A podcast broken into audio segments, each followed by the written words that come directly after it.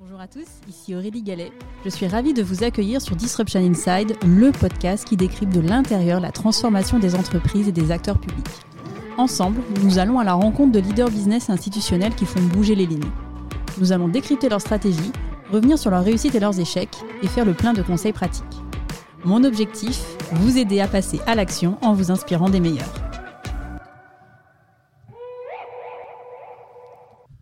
Euh, sur la blockchain, c'est une technologie, on l'a dit tout à l'heure, qui est euh, parfois un peu décriée, euh, car présentée, car très consommatrice d'énergie. Alors il y a beaucoup de controverses sur, le sujet. alors on le sait, hein, la consommation énergétique dépend des protocoles. Bitcoin consomme plus qu'Ethereum, qui consomme plus que Tezos, globalement, si on essaie de, de simplifier. quand on parle d'impact, en fait, il y a la consommation énergétique et l'empreinte environnementale, qui sont deux choses qui sont différentes. on voit aujourd'hui qu'il y a un nombre croissant d'activités de minage, ce qui permet d'enregistrer les transactions sur la blockchain qui euh, se trouve par exemple au Canada, aux États-Unis, et donc euh, qui s'appuie sur l'énergie hydraulique pour faire tourner la blockchain. Euh, un des partis pris d'Exaion sur la blockchain, c'est sa vision éco-responsable. comment est-ce que ça se traduit concrètement? Alors là, vous rentrez par le prisme de nos valeurs. Mhm. moi, j'ai aussi quitté le monde de la finance et rejoint le groupe EDF pour les valeurs qu'elle véhicule, pour les enjeux climatiques pour ces côtés euh, service, euh, public. Et comme nous, chez, chez nous sommes une filiale, une émanation du groupe EDF, on a hérité de l'ADN du groupe EDF quand on a créé Exaen. Donc ça, c'est très ancré chez nous. Et l'impact environnemental de nos activités digitales, c'est quelque chose qu'on a mis en place dès le premier jour de la création d'Exaen. On a même structuré nos services à travers de cette pensée. Et on s'est dit, à moyen long terme, sans être opportuniste, si on voit vraiment la tendance, et à mon avis c'est une tendance de long terme qui ne va faire que s'accélérer avec euh, les jours et les mois qui viennent, on va vraiment être dans la décarbonation du digital. Aujourd'hui, euh, d'après les prévisions, en 2030, 13% de la consommation électrique mondiale proviendra du, du digital. Et nous, ce qu'on dit toujours, c'est que s'il faut brûler un arbre pour liker une photo sur les réseaux sociaux, c'est pas notre conception du progrès. Ça, c'est pas le progrès pour nous. Le progrès, c'est qu'est-ce qu'on arrive à faire avec le digital qui permet de réduire l'impact du cas d'usage en question par rapport au monde physique, si on devait le faire physiquement avec des déplacements humains plutôt que de le faire directement à distance et automatisé et électronisé.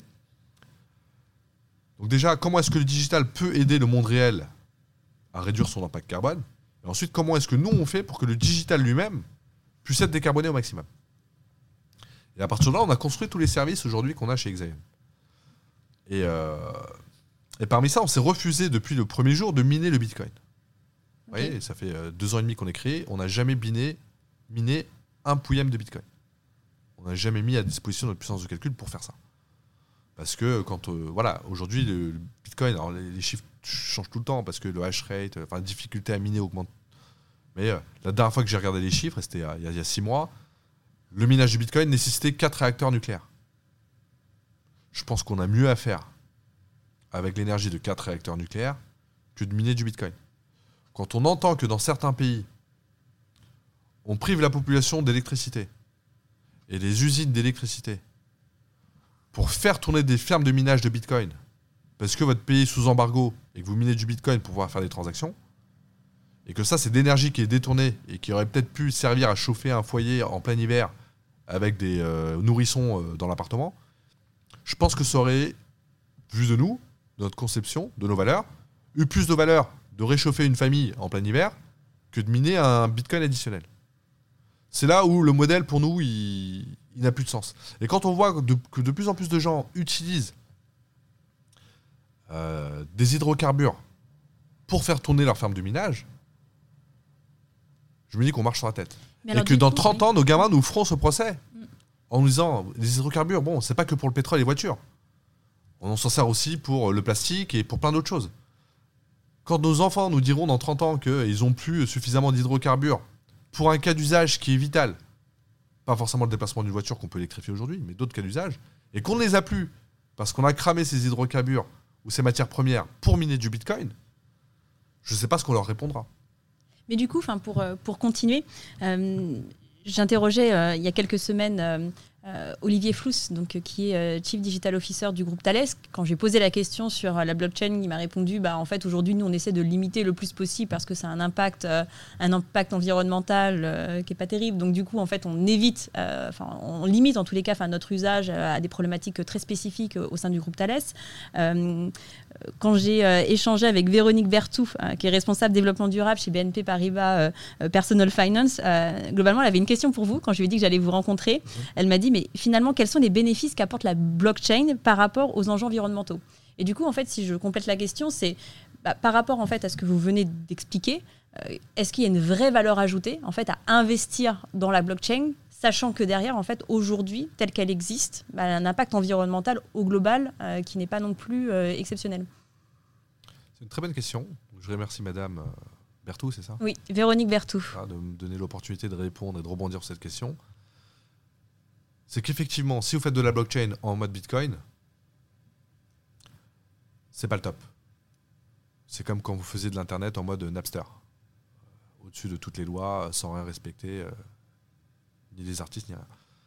Aujourd'hui, il est possible de développer la blockchain en ayant un vrai impact positif sur l'environnement.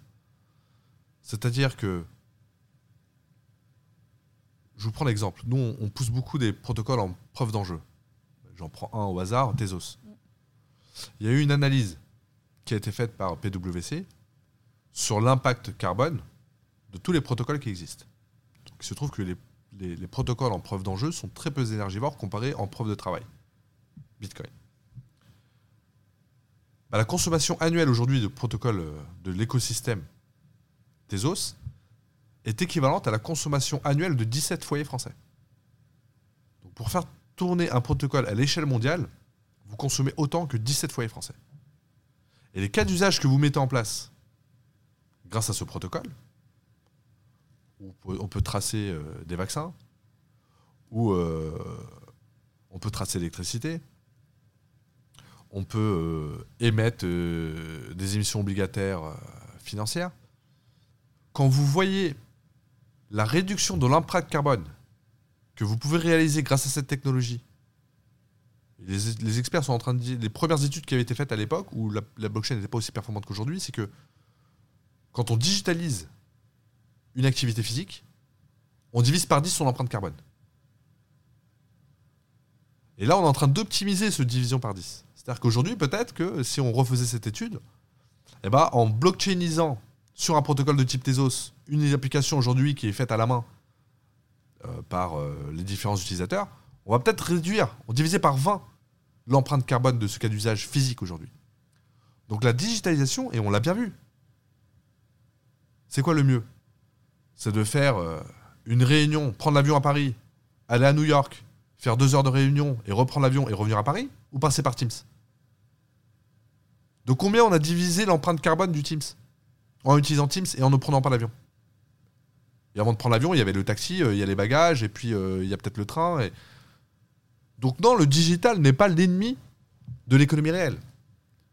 Et le digital est là aussi pour faciliter les échanges, pour faciliter les transactions, et c'est une super opportunité pour réduire l'empreinte carbone des activités qui sont faites dans le monde physique. Sauf que si pour faire ça, vous recréez des protocoles qui nécessitent, à travers un hash rate, euh, de faire tourner quatre réacteurs nucléaires, c'est pas top. Même si je pense que, in fine, ces quatre réacteurs nucléaires permettent quand même d'économiser par rapport à un cas d'usage qui aurait pu être fait en physique.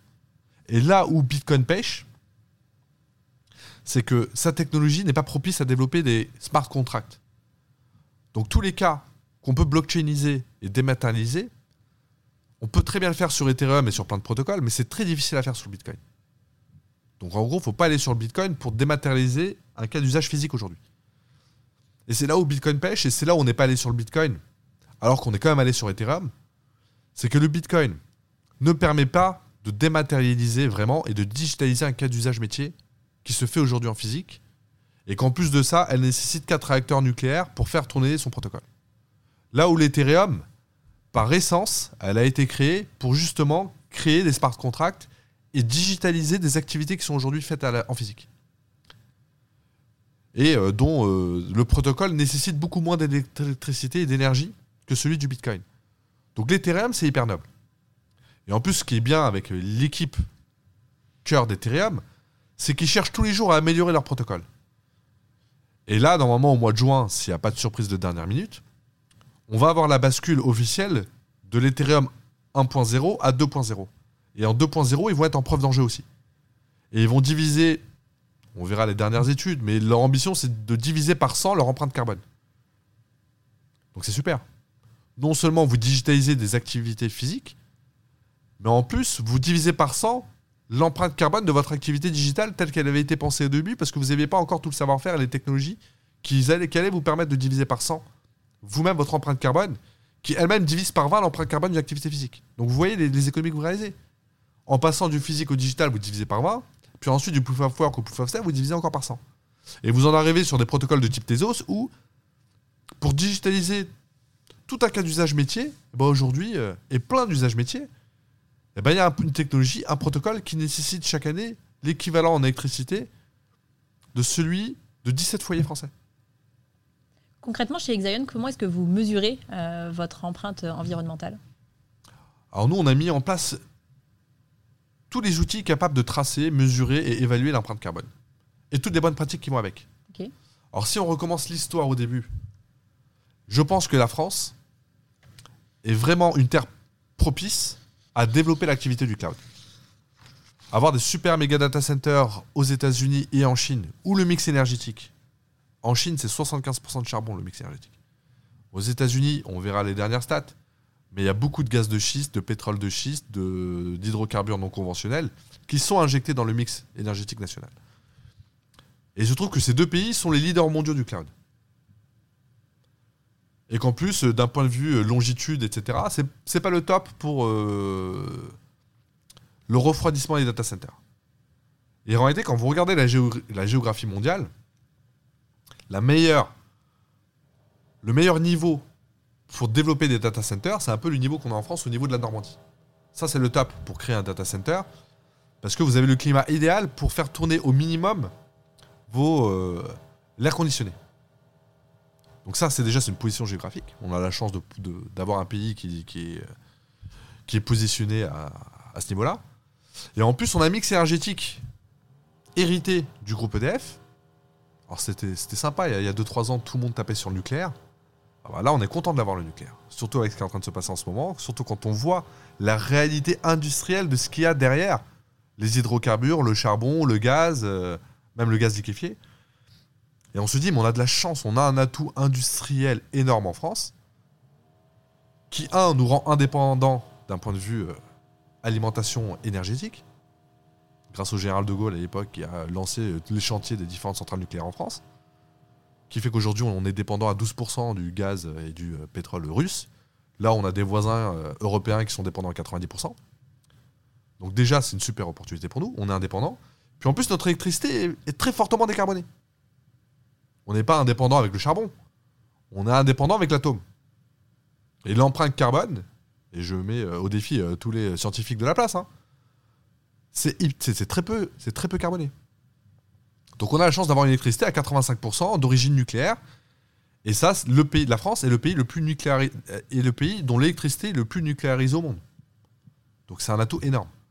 En plus de ça, on a une position géographique qui nous permet de développer des renouvelables. On a un pays qui dispose de beaucoup de capacités hydrauliques. Donc non seulement la France et la région normande et euh, une super destination pour créer le business data center pour utiliser au minimum l'air conditionné. Mais en plus, le mix énergétique qui alimente ces data centers est très fortement décarboné. Donc si vous voulez faire du cloud et du digital décarboné, moi j'invite euh, tous les opérateurs de cloud mondiaux à venir s'installer en France. Et en plus, l'électricité coûte beaucoup moins cher qu'ailleurs. Je vous ai même pas parlé de, l'avantage tarifaire. Et nous, au-delà de ces avantages, qui ne sont pas du fait d'Exaion, qui sont du fait de la géographie française et des efforts technologiques du groupe EDF, et du savoir-faire EDF dans, dans, le nucléaire. Nous, on a rajouté la couche Exaion, qui est la couche bonne pratique. Donc nous, dans nos bonnes pratiques, qu'est-ce qu'on dit? On dit, bon, bah... Déjà, un, on va essayer de, récupérer des supercalculateurs déclassés au lieu d'aller acheter, acheter, des nouveaux. On évite déjà 40% de l'empreinte carbone qui est liée à l'achat de matériel neuf. C'est pas rien. De deux, on essaie de récupérer la chaleur. Pour chauffer des entrepôts de stockage de produits pharmaceutiques qui sont à côté des data centers, qui ont besoin, eux, d'avoir une température ambiante. 3. On essaie de mettre en place un système de free cooling dans les data centers pour nécessiter le moins possible l'air conditionné. Qui est ce qui consomme le plus d'électricité dans un data center Et puis en plus, on est en train de mettre en place des, euh, bonnes pratiques qui, euh, qui consistent à aussi créer du photovoltaïque sur les toits des data centers. Donc il y a un projet qui est en train de se lancer. On est aussi en train de faire de l'aquaponie sur les toits du data center où on crée, euh, où on alimente avec notre chaleur, etc. euh, euh, une activité euh, pseudo, pseudo-agricole, hein, c'est de l'aquaponie. hein. Je ne vous dis pas qu'on crée des, des, dames de tomates, mais mais il y a une vraie utilité et on utilise les, les, toits pour faire ça. Et puis en plus, on incite via des signaux tarifaires nos clients à éviter de. à, plutôt décaler le lancement d'un calcul, si c'est possible pour eux, c'est pas urgent, et de les décaler des heures pleines vers les heures creuses. C'est ce qu'on appelle dans notre jargon à nous le peak shaving ou l'effacement. De dire, bah écoutez, là, le réseau électrique est sous tension. Donc, ce Si que vous appliquez calcul- pour les ménages côté EDF, vous l'appliquez aussi pour vos clients. Voilà. Ok. Si c'est pas urgent, si vous n'avez pas besoin de faire tourner euh, ce supercalculateur là maintenant et que vous pouvez le faire ce soir à minuit, eh bah, si vous le faites à minuit, on vous appliquera un tarif meilleur que si vous le faites maintenant. Donc vous êtes gagnant, on est gagnant, le réseau est gagnant, euh, l'impact environnement, l'environnement est gagnant et tout le monde est gagnant. Et alors, en quoi cette approche éco-responsable est un avantage euh, compétitif sur le marché? Quand on est arrivé, personne ne parlait de ça. Tout le monde parlait euh, des gains financiers qu'on pouvait réaliser en ayant spéculé sur tel ou tel protocole. C'était beaucoup de ça le débat de, de la blockchain avant qu'on arrive. Là, aujourd'hui, le débat qu'on impose, hein, et ça plaît pas forcément à tout le monde, hein, et on n'est pas non plus là pour faire des cadeaux à l'industrie de la blockchain. On pose le décor. On dit non. Euh, le hash rate qui augmente euh, juste parce qu'on l'a codé comme ça, et qui nécessite aujourd'hui euh, de faire tourner quatre centrales nucléaires, et qui en plus détourne aujourd'hui de l'électricité productive vers du minage de cryptoactifs pour que certains pays puissent contourner les embargos, bon, je trouve pas ça top. Et puis euh, la réponse à ça, c'est dire oui, mais aujourd'hui on, utilise de l'électricité, euh, de l'énergie solaire et éolienne pour euh, faire tourner les fermes de Bitcoin. Ouais, super. Mais encore une fois, peut-être que cette électricité d'origine solaire ou éolienne, on aurait pu l'utiliser pour chauffer des ménages aussi. Donc oui, peut-être qu'aujourd'hui, c'est plus une centrale à charbon sur tous les sites de production du, du Bitcoin. Mais la vérité, c'est qu'aujourd'hui, on pourrait encore utiliser cette électricité pour faire autre chose. Et on l'a vu, ça, hein, on l'a vu au Texas. Il y a de ça quelques mois. Le Texas, le Texas a été plongé dans le noir. Et le réseau a lâché, alors ne me demandez pas pourquoi, je n'ai pas étudié le, le pourquoi du comment, mais le réseau électrique a lâché. Il y a eu un blackout. Et pendant ce blackout, pendant que les gens étaient plongés dans le noir, il y avait des fermes de Bitcoin qui, Qui elles, tournaient. étaient couplées au solaire, Mm. qui tournaient, et cette électricité, au lieu d'aller chauffer des foyers, elle minait du Bitcoin. On marche sur la tête. Voilà, on marche sur la tête. C'est-à-dire qu'il y a un État qui est plongé dans le noir. Et je vais vous dire, hein, si on faisait l'addition des bitcoins qui ont été minés et qu'on en soustrayait, on en soustrayait la facture économique de ce blackout qui a duré plusieurs jours sur tout l'État du Texas, on est perdant. hein. C'est-à-dire que même financièrement, on a perdu des milliards. C'est-à-dire que même l'équation économique ne justifie pas de faire ça à ce moment-là. Là où, dans d'autres circonstances, l'équation économique peut l'emporter sur la rationalité environnementale.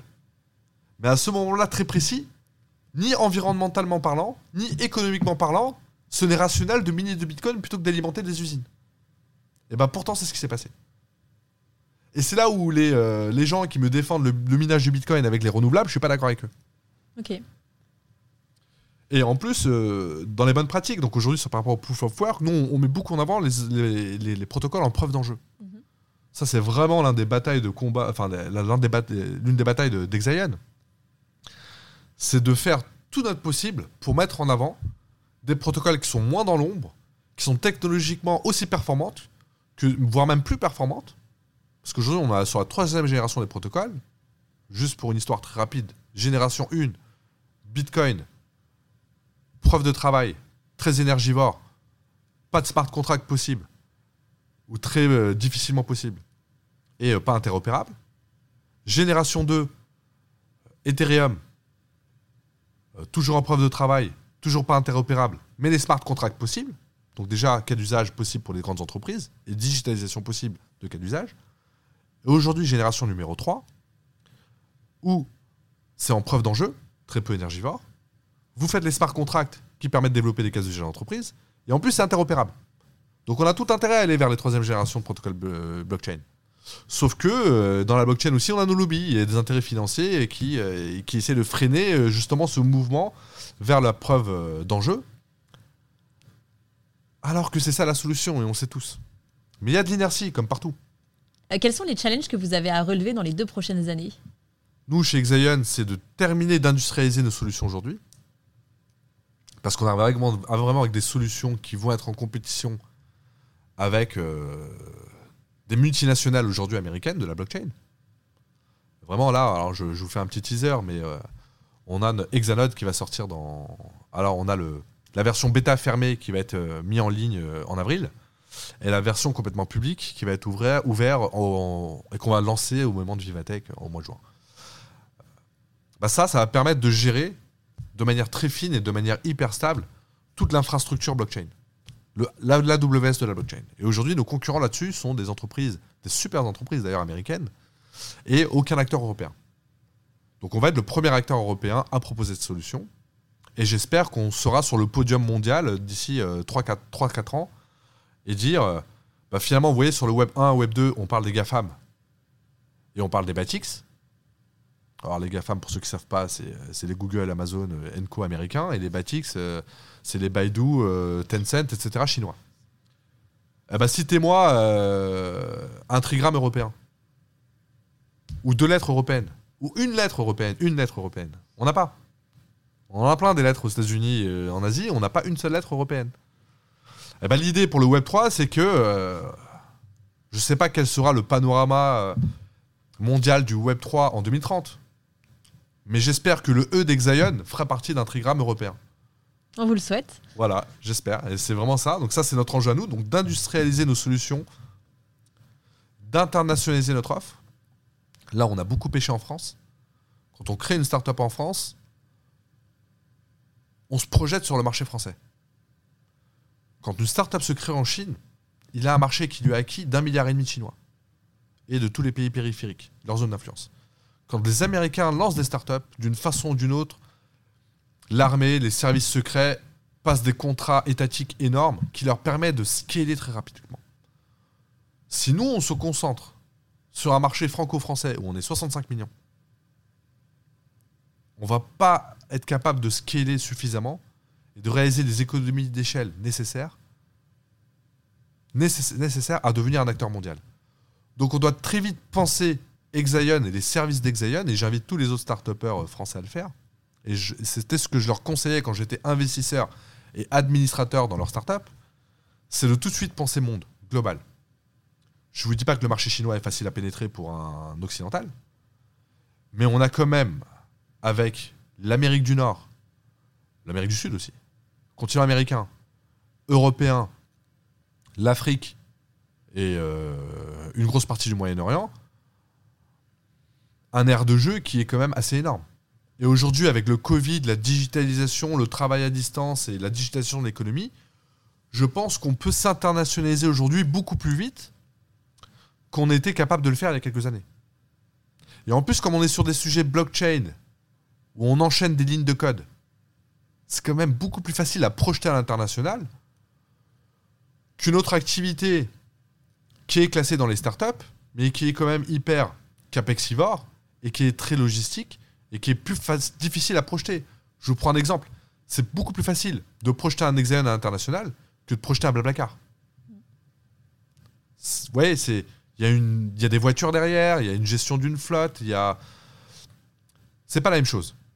Et je pense qu'aujourd'hui, on est en train d'arriver, nous aussi en France, et on le voit, hein, on est en train de créer des licornes là en ce moment de manière hyper accélérée, ce qui est un très bon message parce que ça veut dire qu'on a des très bons développeurs en France, ça veut dire qu'on a de très bonnes idées en France, ça veut dire que les entrepreneurs aujourd'hui sont beaucoup plus mûrs et matures qu'on ne l'était à une certaine époque. Et ça veut aussi dire qu'on intéresse des gros fonds d'investissement, et aujourd'hui on le voit, de très grands fonds d'investissement asiatiques et américains qui sont en train de s'installer et d'ouvrir des bureaux à Paris. Donc il se passe quelque chose.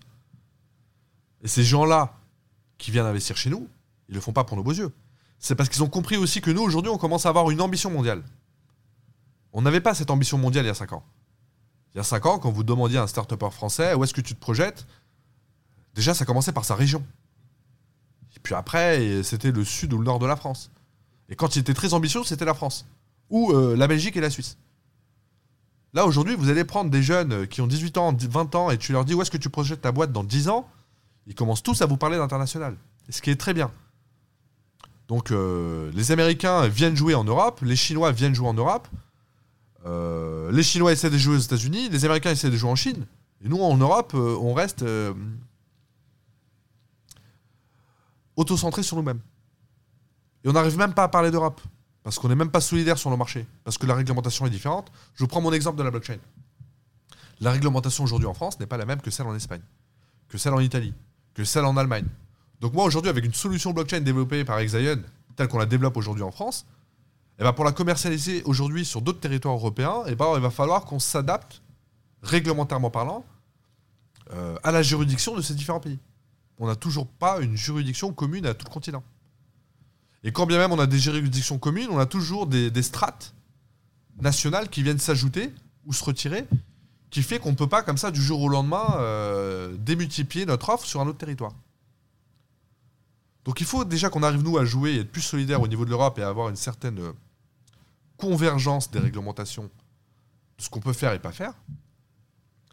Puis ensuite, il faut vite se projeter à l'international parce que c'est là que se trouve c'est là qu'on va devenir un acteur global. On ne deviendra pas un acteur global si on, fait du business à Paris ou si on reste dans notre région. Et euh, à un moment donné, il y aura un acteur mondial qui, lui, viendra s'installer sur notre marché national et qui finira par nous absorber. Moi, j'adore le foot. Je fais beaucoup de paris avec le foot. C'est comme si vous commencez avec un match et que vous aviez votre gardien et 10 défenseurs. Eh ben, au mieux, vous prenez pas de but. En tout cas, vous en mettrez pas un seul. Eh ben, nous, c'est un peu notre philosophie du jeu. C'est, euh, on est tous défensifs. On est tous, euh, on développe tous nos produits pour le marché français. Eh ben, au mieux, on gardera notre marché. En tout cas, on n'ira pas prendre un marché allemand, on n'ira pas prendre un marché anglais, on ira sûrement pas aux États-Unis. Donc, il faut aussi prendre des risques, mettre des attaquants, euh, bah, quitte à se prendre un but. C'est pas grave. Si on en met deux, on gagne le match. Et eh ben, nous, dans cette logique, on veut surtout pas se prendre un but. Et je pense qu'il y a un mindset à changer aussi par rapport à ça. Alors pour revenir sur, euh, sur les challenges maintenant à présent de l'industrie euh, blockchain, quels sont les euh, challenges à relever? Il y, a plusieurs challenges. Il y, a, pour moi le plus gros challenge, c'est la décarbonation de cette industrie. On ne peut pas, dans le contexte actuel, continuer à développer cette technologie comme si de rien n'était.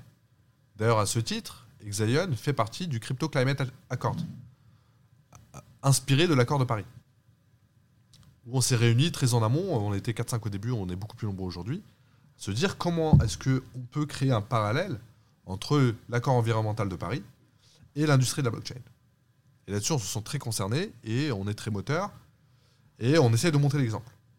Et je pense qu'on est aujourd'hui le meilleur élève de cette industrie et on essaie de servir d'exemple de montrer qu'on peut faire de la blockchain, développer des cas d'usage nobles, tout en respectant l'environnement. C'est pas incompatible, hein. c'est une question de volonté. Et en plus, ça coûte moins cher parce qu'on le fait en France avec une électricité qui est, euh, très bon marché. Je ne vous parle pas des extrêmes où vous allez chercher de l'énergie fatale euh, avec de la géothermie en Islande. Vous ne pouvez pas développer de toute façon un service au, plus près de vos clients si votre service vous le développez en Islande. Parce que la densité de population, c'est pas la même que quand vous euh, servez le marché européen. Donc si on veut de manière réfléchie produire des solutions digitaliser les cas d'usage. Avec cet esprit, ce concept de edge computing, c'est-à-dire au plus proche du client final, on ne peut pas diriger cette industrie depuis euh, l'Islande ou depuis les fins fonds du Canada, mais il faut le développer directement au plus proche des grands bassins. Comme, euh, je prends mon exemple, un bassin parisien et nos data centers sont à une heure de Paris, à Normandie. Ça, c'est complètement faisable. Mais aller mettre notre puissance de calcul en Islande, euh, ça n'a pas de sens. Donc le premier gros enjeu industriel pour moi, pour l'industrie de la blockchain, c'est la décarbonation de cette industrie. Et le deuxième, c'est vraiment l'émergence de cas d'usage noble avec une vraie utilité pour les gens. On a encore un petit peu dans le côté euh, useless de la blockchain. On développe des protocoles pour spéculer. Des investisseurs achètent des protocoles, ils ne savent pas ce qu'ils achètent. On leur a dit que ça avait beaucoup baissé et que ça allait remonter dans les prochains jours, qu'on a un point bas, mais on ne sait pas vraiment ce qu'il y a derrière. Ce qui incite des gens à lancer des tokens sans vrai projet derrière, et avec un token qui ne repose sur rien de concret, et qui finira de toute façon comme en 99, et j'en reviens à mes 18 ans quand je commençais à investir en bourse, où à un moment donné, on séparera le bon grain du mauvais, et 90% des tokens, voire même 99% des tokens, vont disparaître, et ne survivra que les 1% qui servent vraiment à quelque chose. Et dans ce 1% qui servent vraiment à quelque chose, on retrouvera le Amazon de la blockchain et compagnie. Je pense qu'aujourd'hui, il y a encore beaucoup de déchets dans la blockchain. C'est pour ça que c'est important aussi quand nous, on accompagne des clients de type euh, la diversité du cinéma français et qu'on crée un token pour eux, on le crée sur un vrai cas d'usage. Vraiment pour, financer le cinéma français. Et on, communique beaucoup autour de ça. Il y a un vrai cas d'usage. Et des vrais cas d'usage derrière des tokens, il n'y en a pas beaucoup. En proportion, il n'y en a pas beaucoup. En nombre, il y en a beaucoup. Mais comme il y a des milliers de tokens aujourd'hui en circulation sur le marché, ah bah, sur les milliers de tokens, il y en a quand même 90-99% qui servent pas à grand chose. Et qui servent de véhicule de spéculation pour des investisseurs. Et souvent pour des investisseurs pas hyper. Qui se sont pas encore pris les dents comme moi je me suis pris les dents à 18 ans. Donc il y aura des futurs fatis qui sont en train de mettre leurs 3000 euros aujourd'hui dans des cryptoactifs et qui vont se retrouver dans pas longtemps avec 200 euros sur leur compte bancaire. Alors s'ils sont très jeunes et qu'ils n'ont pas de responsabilité, ce sera une super leçon de vie. Quand c'est votre retraite ou l'argent de l'étude de vos enfants que vous avez joué, ce sera beaucoup moins marrant. Donc euh, j'attire euh, et je profite de cette, euh, de cette tribune pour aussi attirer et, dire aux gens de faire attention à ce qu'ils font. Y a vraiment s'intéresser sur les protocoles sur lesquels ils se positionnent. Parce qu'il y a quand même beaucoup de fake derrière tout ça. Et c'est ça, c'est le deuxième grand enjeu de la blockchain, c'est de d'anoblir et de donner du sens à ce qu'on fait avec la blockchain. Et c'est quand on aura anobli et donné du sens à la blockchain qui se démocratisera et qui se. comme, comme ça l'a été pour Internet. On était tous contents hein, pendant le confinement de pouvoir se faire livrer euh, notre alimentation à la maison, de pouvoir faire nos réunions à distance. Finalement, la vie ne s'est pas arrêtée grâce à Internet. Et bien la blockchain permettra la même chose. Alors Fatih, je vous propose de passer à la dernière partie euh, de cet épisode. Alors Fatih, je vais vous remettre deux paquets de cartes. Donc avec euh, un paquet de cartes avec des questions business et un paquet de cartes avec des questions personnelles. Je vais vous demander de tirer deux cartes de chaque paquet et de me les remettre. Alors, on va commencer par les questions, euh, questions business. Alors du coup, que je vais adapter aussi par rapport à votre, euh, à votre activité. Quels sont les conseils que vous donneriez pour réussir à, à mettre en place un projet blockchain au sein d'un corporate? Un, beaucoup de patience. Oui. Deux, du courage. Non, surtout, sans blague. Euh, aider les interlocuteurs que vous avez à monter dans la compréhension de la blockchain. Donc il y a cette dimension éducative qui est très importante. Et ça ne vous aura pas échappé qu'aujourd'hui les grandes entreprises sont plutôt dirigées par des gens qui ont plus de la quarantaine qui sont pas forcément la génération euh, Y, millennials, euh, qui eux sont plus natifs du digital ou même de la blockchain. Donc il faut prendre le temps de leur expliquer, de dégrossir le problème et de leur expliquer en quoi est-ce que la technologie blockchain va venir leur permettre demain de régler des pain points qu'ils rencontrent aujourd'hui. Si ce temps est pris, s'il y a de la bienveillance en face, comme j'ai pu en avoir chez EDF, et que les gens prennent le temps de vous écouter, il n'y a aucune raison de ne pas aller sur la blockchain. C'est comme si je revenais en an 2000 et que j'essayais de convaincre une grande entreprise d'aller sur Internet et de se lancer dans l'e-commerce. Vous imaginez le jeune qui est allé voir, euh, je sais pas, Carrefour en 2000 et qui lui expliquait que s'ils ne se mettaient pas à vendre en ligne, ils allaient se faire dépasser par euh, par quelqu'un qui, forcément, dans l'industrie, euh, leur passerait devant. Et à l'époque, c'était quelqu'un qui avait commencé par vendre des livres. Qui est aujourd'hui devenu l'une des plus grosses capitalisations boursières au monde. Et qui a fait très mal à la grande distribution. Et qui a forcé la, grande distribution à s'adapter, avec 15 ans de retard, à cette nouvelle réalité. Et ça, c'est vrai dans la blockchain. C'est-à-dire qu'aujourd'hui, il y a des jeunes qui vont aller expliquer à leur patron, à leur chef, etc., que euh, si euh, on s'y prend pas à l'avance, la blockchain risque de disrupter leur cas d'usage ou leur métier ou leur avantage compétitif. Et j'invite, pour ceux qui sont un peu plus seniors, à l'humilité et à passer du temps à essayer de comprendre ce que ces jeunes de 20 ans, qui sont peut-être un peu moelle coiffés euh, et qui traînent en capuche, mais qui ont une part de vérité derrière euh, les remarques qu'ils sont en train de vous faire. Il y a toujours une part de réalité, on prend toujours un peu les jeunes, ils n'ont pas l'expérience. Ouais, ils n'ont pas l'expérience peut-être de la vie, mais ils ont compris, ou ils voient des signaux faibles qui font partie de leur quotidien, que nous, on ne capte pas parce qu'on ne traîne pas dans les mêmes endroits qu'eux, on ne traîne pas sur les mêmes réseaux sociaux, et on a des filtres ou des œillères qui ne nous permettent pas de, capter ces signaux faibles le plus tôt possible. Et je pense que les premières personnes, les premiers témoins de ces ruptures technologiques sont souvent les enfants. Combien je rencontre aujourd'hui des gens qui sont finalement, qui m'aident à développer Excel et qui me disent, mais sais quoi, mon fils, il m'en parlait, mais je le prenais pas au sérieux parce qu'il me le parlait euh, entre Colanta et je sais pas quoi, et que euh, sa passion c'était de jouer aux jeux vidéo, et je me disais qu'il était dans son monde et qu'il me racontait n'importe quoi, et qu'il finirait par grandir et arrêter ses conneries. Eh ben non. Dans tout ce truc-là, bon, il y avait des trucs plus ou moins intéressants, mais il y avait un message et une vraie part de vérité. Donc j'invite déjà tous les gens à écouter ce que leur racontent leurs enfants. Ils ne racontent pas que des conneries.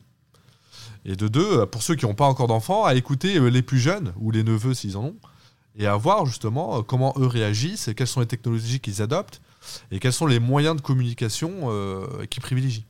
Et je pense que déjà, ça donne un, un, bon signal. Et sachant que ces signaux faibles vont impacter par ricochet les industries les plus lourdes demain. Alors, autre, euh, autre question business, quels seraient vos conseils pour construire une carrière successful?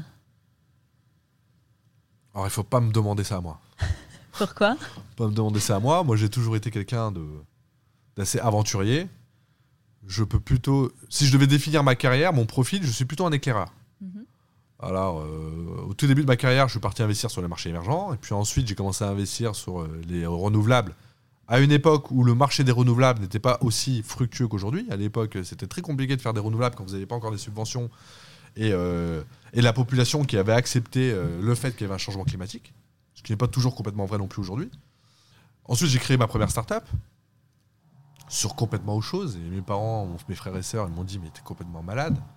T'es trader chez BNP, qu'est-ce que tu vas aller faire euh, à développer ton idée qui n'a rien à voir? Si, c'était déjà du digital et j'avais déjà compris que le digital c'était l'avenir et que le e-commerce était l'avenir.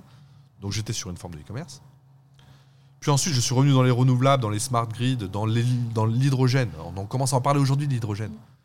Moi, j'ai commencé à travailler pour, une filiale d'Arriva qui s'appelait Elion Hydrogen Power en 2011-12. Je ne me souviens plus exactement. Il y a 10 ans.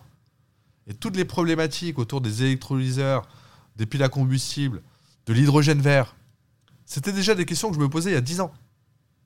Mais c'était trop tôt. Mais c'était une bonne question. Quand, quand c'est trop tôt, ça ne veut pas dire que vous êtes sur le mauvais sujet. Ça veut juste dire que vous avez 10 ans d'avance sur un marché, voire même peut-être 15, parce qu'aujourd'hui on en parle encore, mais c'est pas encore devenu complètement une réalité. Et j'attire votre attention, là-dessus. Euh, qu'EDF a aussi, réagi aussi là-dessus et qu'on a créé une filiale qui s'appelle Dynamics et qui est spécialisée dans, le, dans l'hydrogène. Donc ces choses-là, pareil. Donc j'étais très, très, en, très en avance, on va dire, à l'époque. Sauf qu'une industrie comme l'hydrogène ne peut pas prendre aussi vite, ne peut pas être catalysée aussi vite qu'un cas d'usage digital. Où là, ça peut prendre, en, en deux mois, vous pouvez toucher le monde entier. Le temps de créer des bandes de recharge de véhicules à hydrogène, de créer les piles à combustible, les solutions de stockage grande échelle, eh ben, ça passe par euh, une industrie qui doit se mettre en place. Et une industrie où en plus vous avez le problème de l'œuf et de la poule. De qui c'est tu mets avant l'autre. Et tout le monde s'attend. Donc c'est beaucoup plus long de mettre en place une industrie hydrogène, parce qu'on en parle depuis 30 ans. Moi, je suis rentré dedans il y a 10 ans. Et aujourd'hui, ça s'accélère et c'est très bien. Euh, et puis on verra quand est-ce que ça deviendra rentable. Mais euh, et sur le digital, ça va beaucoup plus vite. Donc voilà, j'étais dans l'hydrogène en 2011-2012. Euh, je me suis lancé ensuite dans les, euh, dans les euh, smart grids, dans les compteurs intelligents. J'ai travaillé, j'ai collaboré sur les projets Linky d'Enedis.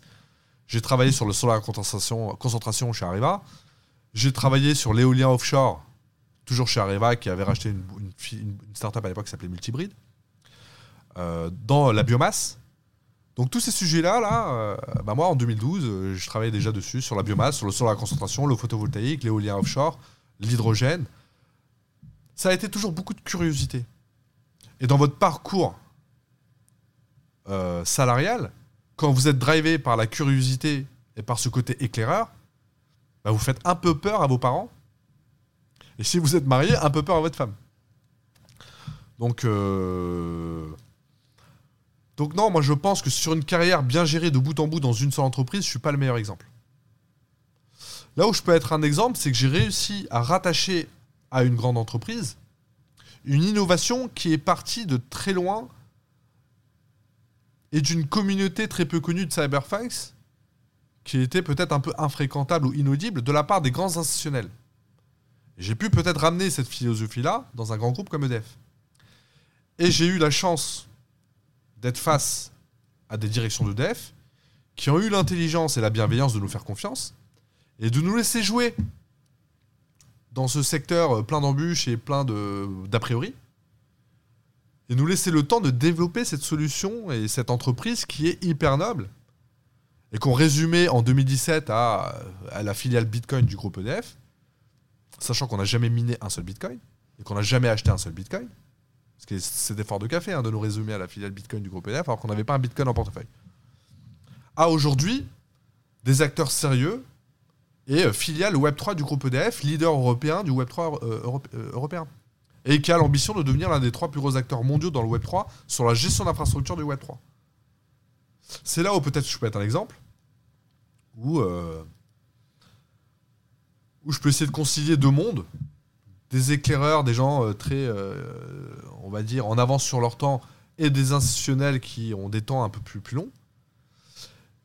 Et aussi ce côté entrepreneurial où euh, bah, il faut être très curieux, il faut aller voir, et puis à un moment donné, vous aurez le déclic, vous saurez que vous êtes sur le bon produit ou la bonne technologie, qu'on peut scaler à une vitesse euh, phénoménale et à une échelle mondiale, et là, de mettre le paquet. Parce que c'est pas tout de repérer. Quand vous savez que vous êtes sur le bon sujet.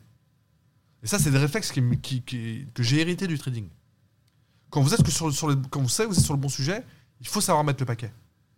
Moi, quand à l'époque, je discutais avec mes supérieurs dans le trading et je leur disais, mais c'est quoi Qu'est-ce qui fait la différence entre un bon et un mauvais trader? Parce qu'on est tous soumis aux mêmes fluctuations de marché. Et c'est très rare de voir quelqu'un qui avait vu voir la crise des subprimes arriver euh, un an avant tout le monde. Il y en avait un ou deux, et il y en a toujours un ou deux qui voient la catastrophe avant tout le monde. Mais comme il y en a toujours tout le monde qui dit tout et son contraire, on a forcément un moment donné qui a raison. Non, la vraie différence entre un bon trader et un, bon, et un mauvais trader, et ça c'est la définition que j'avais retenue, de la part de mon chef à l'époque, je fais un clin d'œil à Martin Robertson, qui est écossais, hein, je pense pas qu'il écoutera ce start. Ah, c'est probable. qui me disait, Fatih, le, le bon trader, c'est celui qui sait très vite couper la mauvaise pause et qui sait mettre le paquet sur la bonne pause. Donc quand vous êtes quand vous sentez que vous êtes sur une pente glissante, il faut très vite savoir couper sa pause. Et pas vous dire non, je vais attendre, je vais me refaire, et puis demain ça va remonter. Et là, vous rentrez dans des abysses dont vous ne ressortez jamais, et vous tombez dans du kerviel. Et au contraire, quand vous savez que vous êtes sur le bon positionnement, savoir mettre le paquet et mettre l'effet de levier qui fait que là, vous allez pouvoir surfer euh, dix fois plus que tout le monde la vague qui est en train d'arriver. Donc savoir couper très vite des solutions perdantes et savoir leverager des positions gagnantes. Et moi, des idées dans ma vie, j'en ai eu plein. Et j'en ai eu plein de mauvaises. Ou trop tôt. Ou trop tard. Ou au pic. Euh, souvent, quand vous discutez, les gens vont retenir que bah, il a eu la super idée Xion. Non, ça, c'est la super idée que j'ai compris que c'était la super idée, que j'ai leveragé parce que j'ai compris que j'étais sur une bonne idée. Et les autres, je les ai coupés très vite. Mais ça veut pas dire que dans une vie, on a tous que des bonnes idées. Quand vous écoutez les grands fondateurs de startups américaines, euh, même un Jeff Bezos, il vous dit bah, J'ai la chance, c'est que ma première idée a été une bonne, qui s'en est suivie de plein de mauvaises, mais que je pouvais me permettre de financer à coup de milliards de pertes parce que la première était très bonne. Et en plus, dans la succession d'idées euh, mauvaises, j'en ai quand même eu encore une ou deux de bonnes dans la foulée. Et j'en ai eu un minima de bonnes, c'est que j'ai eu Amazon e-commerce et AWS. Donc il a eu de bonnes sur peut-être 20 euh, idées au global, 18 qui sont parties à la poubelle, et deux qui permettent de rembourser tout ça, avec la chance d'avoir eu en amont la bonne idée qui a permis de financer toutes les mauvaises. Et quand vous commencez par la mauvaise, il faut savoir très vite la couper pour vous re-switcher sur l'idée d'après et essayer de vous demander si vous êtes sur la bonne. Donc oui, en ça, je pense. Euh, puis c'est des réflexes. Et puis c'est. Euh, Et puis c'est de. C'est une éducation. Et c'est une éducation qui vient de des discussions que vous pouvez avoir avec des amis. Si vous avez la chance, comme moi, très jeune, de pouvoir discuter avec des entrepreneurs, et là je remercie monsieur André Jean euh, de m'avoir formé à cette époque euh, où euh, j'avais que 15 ans et que j'étais le fils de son sous-traitant textile, et de prendre ses heures au carré pour m'expliquer comment ça se passait le business. Et ça, la valeur de ça, je sais pas ce que c'est, mais pour moi, elle est, infinie. Et puis de trois, de lire pas mal de bouquins. Et pas que de lire des bouquins sur les success stories, et puis lire aussi des bouquins sur des choses qui ont moins bien marché. Et d'écouter aussi dans les discours et dans les témoignages, aussi toutes les écoles de la vie, qui se terminent souvent mal, mais qui donnent aussi le bagou pour recréer quelque chose d'énorme derrière. Et ce qui était génial à une époque, je sais pas si c'était toujours vrai, mais à une époque, on disait que chez Google, on t'embauchait pas si t'avais pas planté au moins une startup. Bah, ça, c'est génial, ça. En France, on a peur de se tromper. Mais c'est la meilleure école.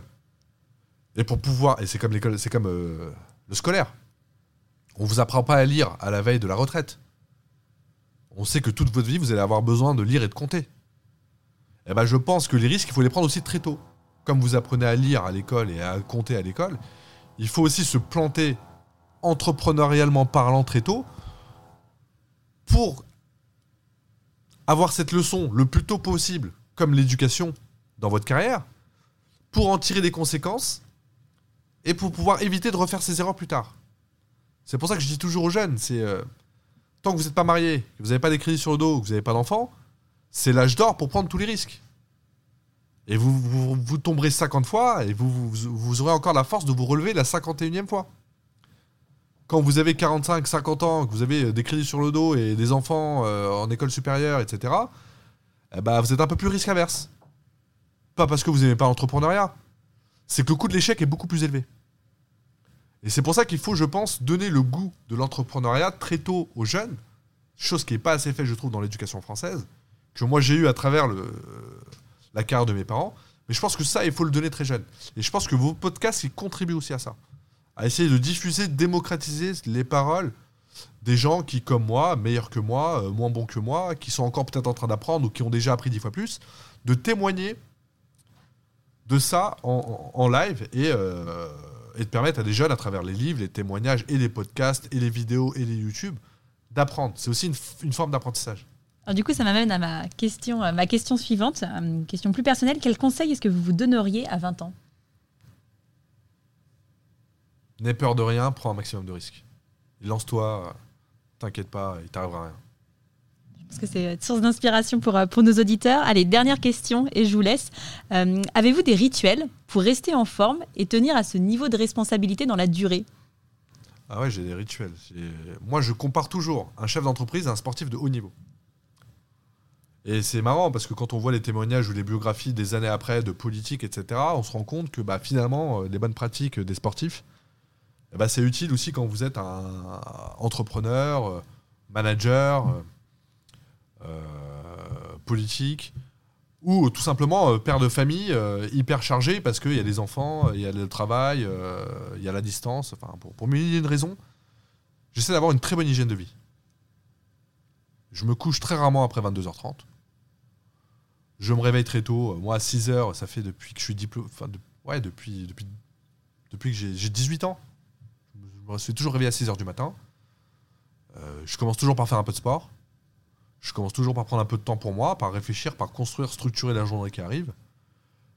Euh, et pour se réveiller euh, comme un coucou à 6 heures du matin tous les jours pendant des années, des décennies, bah, j'ai pas fait beaucoup la fête. J'ai des soirées, euh, franchement, ça m'a pas toujours, ça m'a pas hyper intéressé. C'était pas trop mon truc.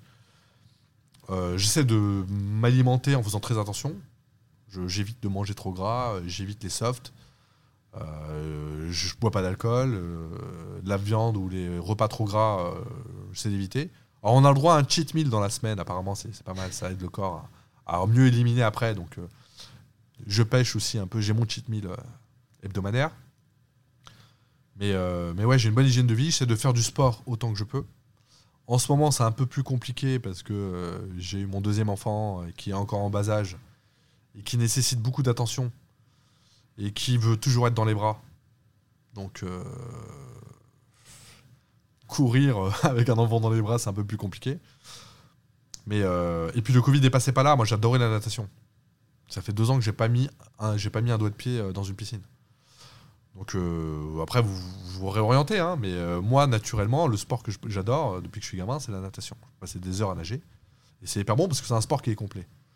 Donc j'invite les gens euh, qui m'écoutent, euh, s'ils veulent pouvoir tenir un peu dans la durée. Après, on verra si je tiens. hein. En tout cas, à 39 ans, je tiens encore. Mais euh, à faire attention à ce qu'ils mangent, à faire attention à, leur durée de sommeil. Essayer de ne pas tomber en dessous 6 heures. Et, S'ils peuvent avoir 7-8 heures de sommeil en moyenne, c'est très bien. De faire du sport, d'avoir une bonne hygiène de vie, de faire attention à son alimentation et puis d'avoir une vie équilibrée. C'est-à-dire que le travail, c'est pas tout. Et ça, moi, je l'ai compris pendant la crise des subprimes, où j'étais dans un écosystème, j'étais le plus jeune, moi. J'étais, euh, je pense que je devais être le plus jeune trader de la BNP, parce qu'à 23 ans, j'avais déjà mon book, j'étais déjà trader chez BNP, j'avais un book de 50 millions d'euros à gérer. Et quand la crise des subprimes arrive, j'ai quoi? C'est quoi? C'est 2008 J'ai 25 ans. Donc à 18 ans, je me fais la crise des dopcoms, et à 25 ans, je me fais la crise euh, des subprimes. C'est pas mal, hein, c'est deux très bonnes écoles. Mais vous avez- vous n'êtes pas encore complètement dans votre vie d'adulte. Vous n'avez pas encore pris les travers que vous voyez chez vos camarades, que vous commencez peut-être à prendre, mais que vous n'avez pas encore complètement pris.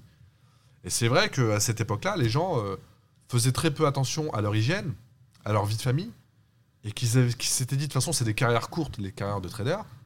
Et à 35 ans, je prendrai ma retraite. Donc je réfléchirai à fonder une famille, à me marier, etc. après. Mais là, euh, entre mes 25 et 35, je fais que ça. Et à 200 à l'heure. Eh ben, je peux vous assurer que quand vous avez misé toute votre vie, toute votre carrière, juste sur un job, et que ce monde-là, et que votre seul savoir-faire, parce que quand vous êtes trader, vous ne savez pas forcément faire autre chose, et que ce monde-là s'écroule sous vos yeux, et que vous n'avez pas une famille pour vous relever, euh, une femme, des enfants, euh, des frères et sœurs, des parents, euh, d'autres hobbies ou d'autres intérêts dans la vie, ça peut très vite mal tourner. Moi, je peux vous citer, j'ai pas envie de terminer euh, peut-être euh, l'audio là-dessus, on va essayer de rester positif, mais j'ai vu des, des- des collègues de travail, ouais, avoir des- de sérieux problèmes de santé et avoir de sérieux problèmes psychologiques suite à cette crise de subprime parce qu'ils avaient misé toute leur existence sur leur carrière de trader. Et j'invite vraiment les gens à avoir une vie équilibrée. Et Quand vous, je dis équilibrée, c'est pas Voilà. forcément bien manger, etc. Ça, je l'ai déjà dit. Mais c'est d'avoir une vie de famille, c'est-à-dire euh, rester proche de, des seniors, euh, des plus jeunes. Euh, pensez à votre vie de couple. Euh, si vous pouvez avoir des enfants. Passer du temps avec eux. D'être aussi dans la passation, dans l'éducation. Moi, avant d'avoir des enfants, j'avais des neveux. Et tout ça, ça vous permet aussi de relativiser les choses. Et de moins prendre les choses au sérieux de quand le cours du Bitcoin il est à 50 000 dollars, de pas être là-dedans. Moi, le cours du Bitcoin il est à 50 000 dollars, eh ben, je suis peut-être en train de euh, jouer au médecin euh, avec les poupées euh, de ma fille. Bon, et je pense pas forcément au cours du Bitcoin. Et ce qui est pire pour la psychologie et la santé, c'est les hauts et les bas. C'est-à-dire que les gens souvent parlent du coup dans le moral quand vous avez une crise. Mais l'euphorie, c'est tout aussi mauvais pour le corps. Et les alternances d'euphorie et de crise, c'est catastrophique pour la gestion du stress. Et à long terme pour un corps. Donc essayez de rester assez euh, froid par rapport à des niveaux très hauts, des niveaux très bas. Sans parler des marchés, euh, par rapport à des bons événements dans la vie ou des coups durs dans la vie. Essayez de garder toujours ce recul et de pas s'enflammer quand ça va bien et de pas déprimer quand ça va mal. Plutôt d'avoir une philosophie de la vie à plus long terme en disant mais de toute façon, il y aura des hauts et des bas. De toute façon, je, je viens de me planter, mais je sais que je vais me replanter encore une fois. Donc c'est pas la dernière fois. C'est ni la première ni la dernière. Ça va encore arriver. Et euh, plus vous allez vieillir, plus ça va arriver. Et plus vos enfants vont grandir, et plus vos problèmes vont grossir. Donc de toute façon, ça va pas aller en s'améliorant. Donc il faut juste l'intérioriser, l'accepter. Et puis relativiser par rapport à tout ça et se dire, mais finalement, tout ça, c'est peut-être qu'un jeu, quoi. Et... et je pense que si vous arrivez à avoir un caractère plutôt stable, en ayant une bonne hygiène de vie et une vie équilibrée avec votre vie familiale, votre vie professionnelle et sportive et vos hobbies et garder du temps pour soi. Pas que euh, ses enfants, sa femme, ses parents et le travail, mais aussi pour soi. On a des moments où on a besoin d'être seul et faire un truc où on est que, que soi. Seul. Et moi, c'est pour ça que j'aime bien la natation. C'est que j'aime bien faire mes allers-retours où euh, personne ne m'embête. Et je suis moi avec mes réflexions que moi. Écoutez, merci beaucoup Fatih euh, pour, euh, pour votre temps, pour cet épisode. Si on veut suivre votre actualité, euh, on vous suit sur, sur LinkedIn? Alors vous pouvez aller sur mon compte personnel Fatih Badili sur LinkedIn, sur le compte d'Exaion sur LinkedIn, sur la page internet d'Exaion, exaion.com, ou même sur le site d'EDF, edf.fr. Très bien. Bah, écoutez, merci beaucoup Fatih. Merci Aurélie. À très bientôt. C'est la fin de cet épisode, j'espère qu'il vous a plu. Pour m'aider à faire connaître le podcast, c'est très simple. Parlez-en autour de vous. Mettez une note 5 étoiles accompagnée d'un gentil commentaire. Et abonnez-vous à mon compte pour être notifié des prochains épisodes. Si vous souhaitez en savoir plus sur le podcast, je vous donne rendez-vous sur mon site aurélie-galet.com ou sur mon LinkedIn. Un grand merci à tous et rendez-vous la semaine prochaine pour un prochain épisode.